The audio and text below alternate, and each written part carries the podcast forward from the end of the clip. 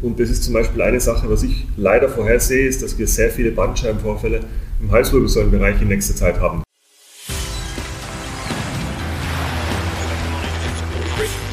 Gut zu wissen, der Erklärpodcast der Tiroler Tageszeitung.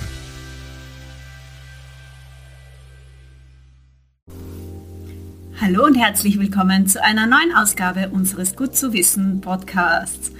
Mein Name ist Renate Bergtold und ich beschäftige mich heute mit unserem Experten mit dem Thema Rückenprobleme im Homeoffice, wie man die Schmerzen wieder loswerden kann. Durch die Corona-Pandemie sind in Österreich rund die Hälfte aller Beschäftigten zumindest teilweise im Homeoffice. Die Zahl der Rückenprobleme hat zugenommen. Gründe dafür sind fehlende Bewegung und schlecht eingestellte Arbeitsplätze. Mein heutiger Gast, Gesundheitsexperte, Athletiktrainer und Autor Andreas Scheicher vom Innsbrucker Athletikzentrum, kennt sich mit der Thematik bestens aus. Nicht nur, dass er Breitensportler und Spitzensportler täglich darin unterstützt, gesund und leistungsfähig zu bleiben, er hat auch ein Buch zum Thema Haltung geschrieben. Denn die richtige Haltung ist es, die uns viele Schmerzen und im Gesundheitssystem viele Kosten sparen könnte. Wie diese gesunde Haltung aussieht, was man dafür tun muss und warum es in den nächsten Jahren noch mehr Personen mit Haltungsschäden geben könnte, besprechen wir gleich. Zum Aufwärmen aber wie gewohnt fünf knackige Fakten zum Thema. Laut einer Untersuchung der Statistik Austria dürften in Österreich rund 1,9 Millionen Erwachsene an chronischen Rückenschmerzen leiden. Chronische Rückenschmerzen stehen bezüglich der Häufigkeit an der Spitze chronischer Symptome, an dritter Stelle der Nacken und an siebenter Stelle chronische Kopfschmerzen. In Deutschland kostet die Behandlung solcher Schmerzen pro Jahr rund 50 Milliarden Euro. Für Österreich würde das zwischen 3 bis 5 Milliarden Euro an Kosten bedeuten. In der EU gelten mehr als 50 Prozent der Menschen als körperlich inaktiv. Eine die Rückenprobleme wohl direkt fördernde Situation. 80 Prozent der Rückenschmerzen sind unspezifische Rückenschmerzen. Nur 20 Prozent sind mit spezifischen Ursachen wie einem Bandscheibenvorfall oder anderer klar feststellbarer organischer Ursachen begründet.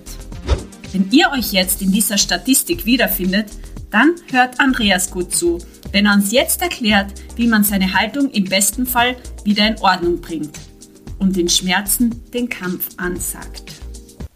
Lieber Andreas, zu Beginn unseres Podcasts würde ich dich ganz kurz bitten, dir mal selbst vorzustellen und mir zu verraten, wie du persönlich zu dem Thema gekommen bist.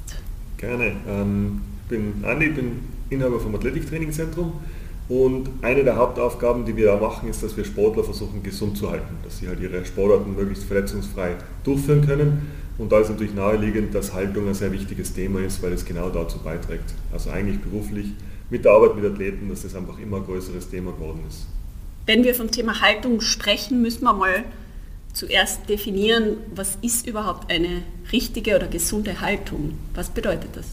Das ist gar nicht so leicht zu definieren. Ich würde es einmal so sagen, äh, die Probleme entstehen dann, wenn die Haltung einseitig ist. Also gar nicht sagen gute oder schlechte Haltung, weil die beste Haltung ist die, was sich ständig ändert.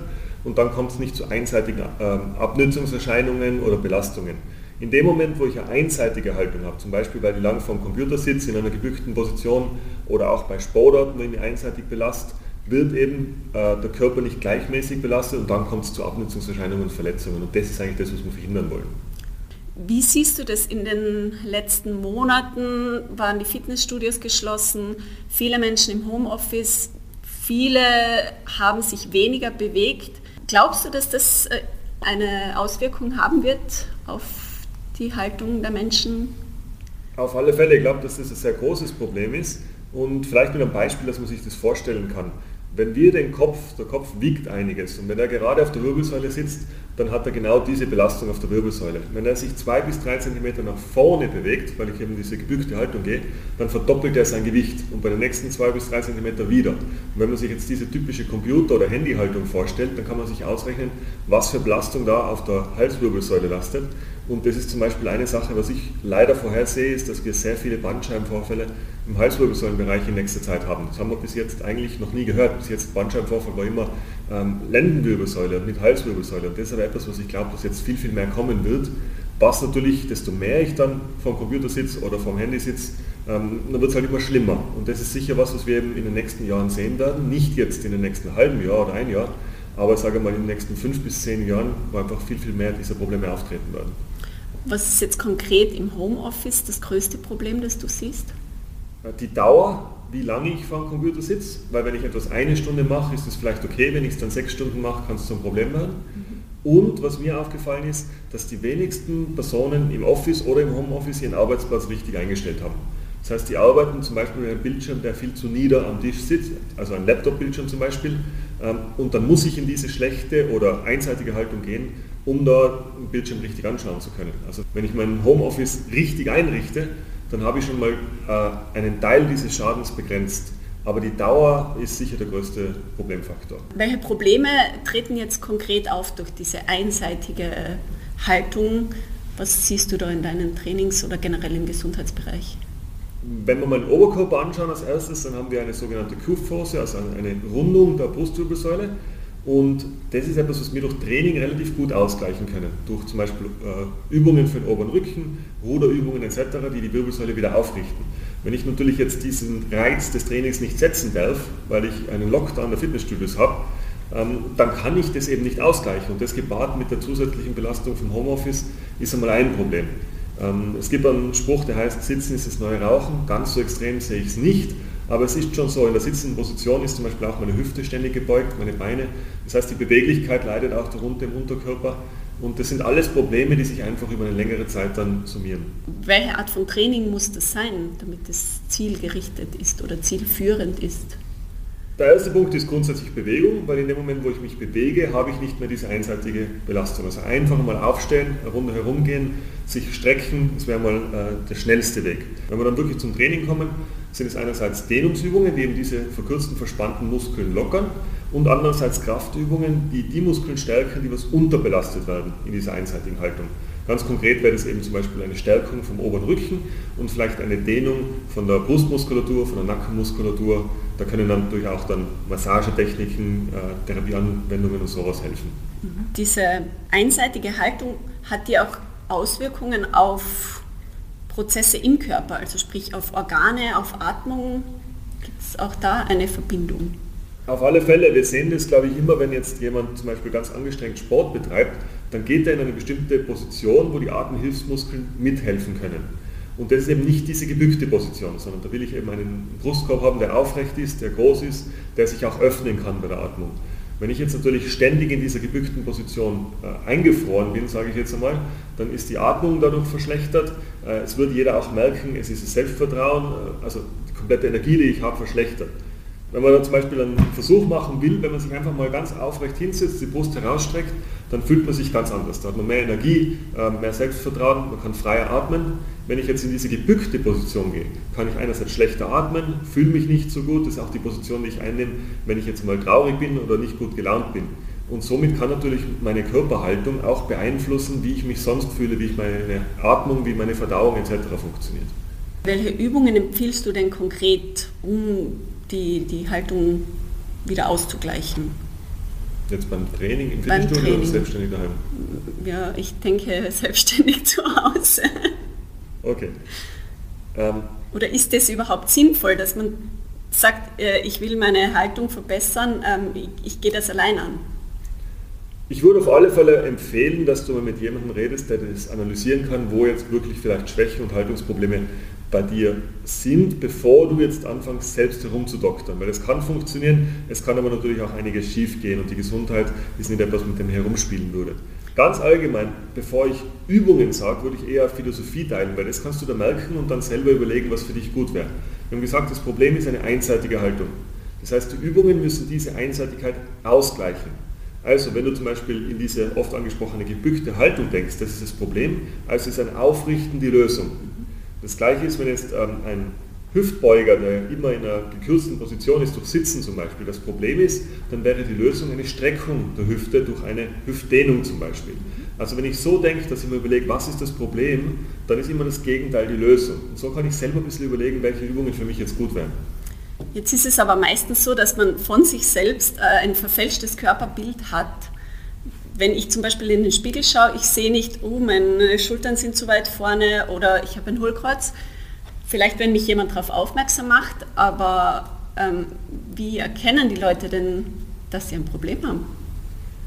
Auf der einen Seite natürlich dadurch, dass ein Experte sich das anschaut, das kann jetzt ein guter äh, Sporttrainer sein, das kann ein Physiotherapeut sein, ähm, der eben auf Probleme aufmerksam machen kann, bevor sie passieren. Ähm, natürlich kann ich das selber auch probieren. Ich könnte mich jetzt vor den Spiegel stellen mit geschlossenen Augen, damit ich eben die natürliche Haltung einnehme. Dann mache ich die Augen auf und dann schaue ich zum Beispiel, ob meine Schultern auf gleicher Höhe sind. Was oft auffallen wird, ist, dass die dominante Hand, also zum Beispiel bei Rechtshändern die rechte Seite, tiefer ist als die linke. Das wäre jetzt eine Disbalance, die ich erkennen könnte und dann ausgleichen könnte. Aber es ist alleine sehr schwierig, das zu sehen. Das stimmt auf alle Fälle. Mhm.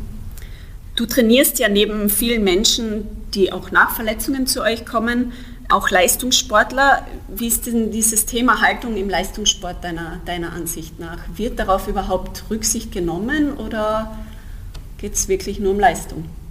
Es wird im Leistungssport grundsätzlich aus meiner Sicht zu wenig auf die Gesundheit geschaut, was dann dazu führt, dass sehr viele Verletzungen passieren und dadurch aber die Leistung dann langfristig natürlich auch wieder eingeschränkt ist. Also auch wenn ich nur auf Leistung schauen will, sollte ich mehr auf die Gesundheit schauen.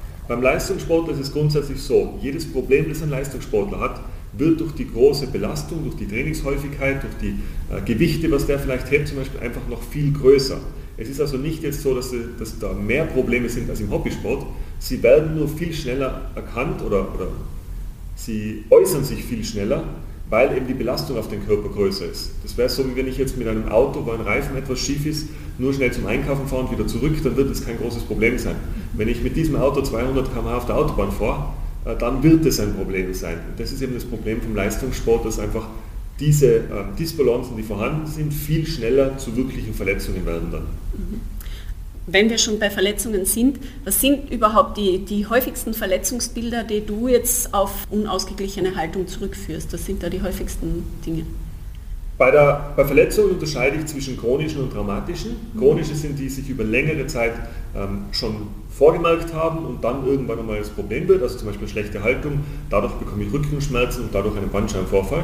Das wäre eine chronische Verletzung. Und traumatisch wäre, wenn es jetzt kurz passiert, wenn ich beim Skifahren einen Unfall habe.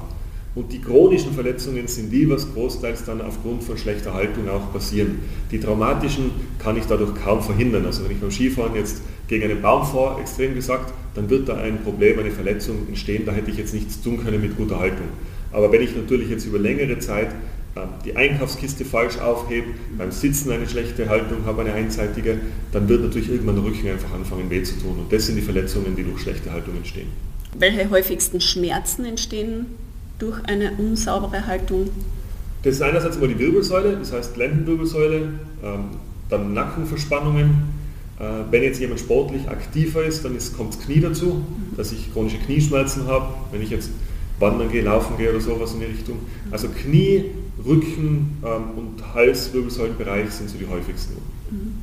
Oft denkt man ja da nicht in erster Linie daran, oh, irgendwas passt an meiner Haltung nicht, äh, sondern man geht zum Arzt und sagt so, ich habe Schmerzen wie würdest du jetzt, als wenn der Arzt dann sagt, du musst eine Operation her, gerade im Knie ist das oft oder im Rücken, ist die Empfehlung zweite Meinung bei einem anderen Arzt oder kann auch ein erfahrener Trainer in dieser Hinsicht noch etwas ausrichten?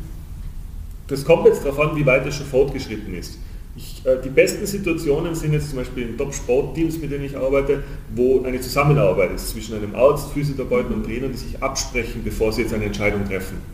Bevor du eine Operation machst, würde ich auf alle Fälle mehrere Meinungen einholen, weil die Operation wird nie die Ursache bekämpfen. Also spätestens nach der Operation wirst du einen Trainer brauchen, der mit dir arbeitet, damit es nicht nochmal passiert. Und da ist es viel sinnvoller, vorher schon mit einem Trainer zu reden, ähm, um zu schauen, können wir vielleicht die Operation verhindern oder wenn wir sie nicht verhindern können, was wären die Schritte nach der Operation, weil nur die Operation alleine löst das Problem noch nicht. Wie muss es dann nach so einer Operation weitergehen, damit, damit alles ausgeglichen bleibt? Nach der Operation, äh, das kommt jetzt sehr auf die Operation drauf an. Der erste Schritt wäre mal, dass der Arzt vorgibt, wie die Operation verlaufen ist, was jetzt die nächsten Schritte sein müssen. Wenn der Arzt dann seinen Job quasi erledigt hat, wird der Physiotherapeut eintreten und würde mal schauen, dass diese Person wieder alltagsfähig wird. Und der nächste Schritt wäre dann eben, dass es auf einen Trainer übergeben wird, der dann wieder ein Aufbautraining macht. Also das sollte gut ineinander greifen. Äh, wenn einer dieser Schritte fehlt, dann ist die Chance, dass die Verletzung wiederkommt, relativ groß. Und das Problem ist, die meisten Leute gehen zum Arzt, das ist gut, die gehen dann vielleicht noch kurz zur Physiotherapie und der letzte Schritt fehlt aber dann, dass sie wirklich ein Aufbautraining machen. Und deshalb entstehen so viele Verletzungen, die dann immer wieder kommen. Mhm. Da höre ich aber heraus, Aufbautraining heißt auch im besten Fall lebenslang dranbleiben, oder? Auf alle Fälle muss ich ein Training längerfristig durchziehen. Training kann man vielleicht mit Zähneputzen vergleichen. Ich muss es täglich machen, in kleinem Maße, dann werde ich langfristig keine Probleme haben. Es ist nicht etwas, was ich jetzt einmal mache. Also ich kann mir jetzt nicht äh, eine Woche die Zähne super gut putzen und dann ein Leben lang davon profitieren. Das geht leider nicht. Wie lange dauert es eigentlich, bis man so eine, so eine Ungleichheit, eine Disbalance wieder korrigiert hat? Gibt es da irgendwie einen Zeitrahmen? Grundsätzlich kann man sagen, je nachdem, wie lange diese Disbalance schon da war. Wenn ich jetzt zum Beispiel 15 Jahre alt bin und äh, es kommt jemand drauf, dass bei mir etwas bei der Haltung nicht so gut funktioniert, dann werde ich das relativ schnell wieder wegkriegen. Wenn ich jetzt aber 60 Jahre alt bin und das habe ich schon seit 40, 50 Jahren, ist es natürlich viel, viel schwieriger, das wegzubringen. Der zweite Faktor ist, wie intensiv ich daran arbeite. Wenn ich jetzt wirklich sage, ich gehe drei, viermal die Woche eine Stunde intensiv daran arbeiten in einem Fitnessstudio, ich trainiere genau in die Richtung, dann geht es auch wieder relativ schnell. Wenn ich natürlich jetzt nur jede zweite Woche eine halbe Stunde was mache, dann wird es einfach länger dauern. Stichwort Training. Viele trainieren ja jetzt in der Corona-Zeit zu Hause, irgendwo im Keller mit Gewichten, die sie sich bestellt haben. Wie groß ist die Gefahr, dass man da das Problem verschlimmert? Das kommt jetzt natürlich darauf an, was ich dort mache. Wenn ich das jetzt, ähm, wenn ich ein Trainingsprogramm habe, das von einem Experten angeleitet ist und der eben geschaut hat, wo sind meine Disbalanzen, wie kann ich die ausgleichen, dann ist die Chance relativ gut, dass ich mir da was Gutes tue. Wenn ich jetzt einfach nur ein Handelsset bestellt habe, äh, nie von jemandem gezeigt bekommen habe, wie das funktioniert und einfach wild drauf los trainiere, dann ist das wahrscheinlich eher kontraproduktiv. Glaubst du, dass da in Zukunft mehr Sorgenpatienten zu euch kommen werden wegen Verletzungen? In der Hinsicht? Bin ich mir nicht ganz sicher. Aus meiner Erfahrung ist es eher so, dass die Leute jetzt daheim trainieren, die ohnehin sonst auch schon trainiert haben und deshalb schon ein bisschen wissen, was sie tun. Äh, ich sehe jetzt weniger die Probleme, weil jemand der Homeworkout falsch macht, sondern eher, weil Leute einfach wirklich aufgrund des Lockdowns zu wenig tun. Mhm. Welche Tipps gibst du denn deinen Kunden persönlich, damit sie möglichst zielgerichtet und schnell an ihr Ziel kommen? Gerade was eben Gesundheitsprophylaxe betrifft. Der erste Punkt ist, dass du mal herausfindest, was du längerfristig durchziehen kannst.